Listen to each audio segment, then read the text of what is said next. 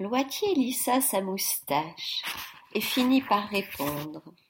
J'attendrai trois jours, pas plus. Et pour me faire patienter, vous allez me donner votre mouton, tiens.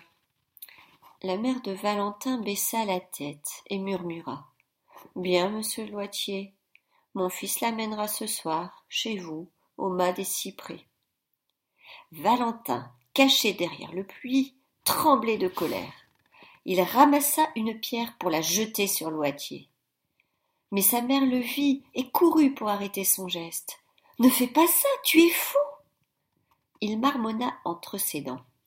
Je jure que je me vengerai de cet homme. C'est un voleur, c'est le roi des voleurs.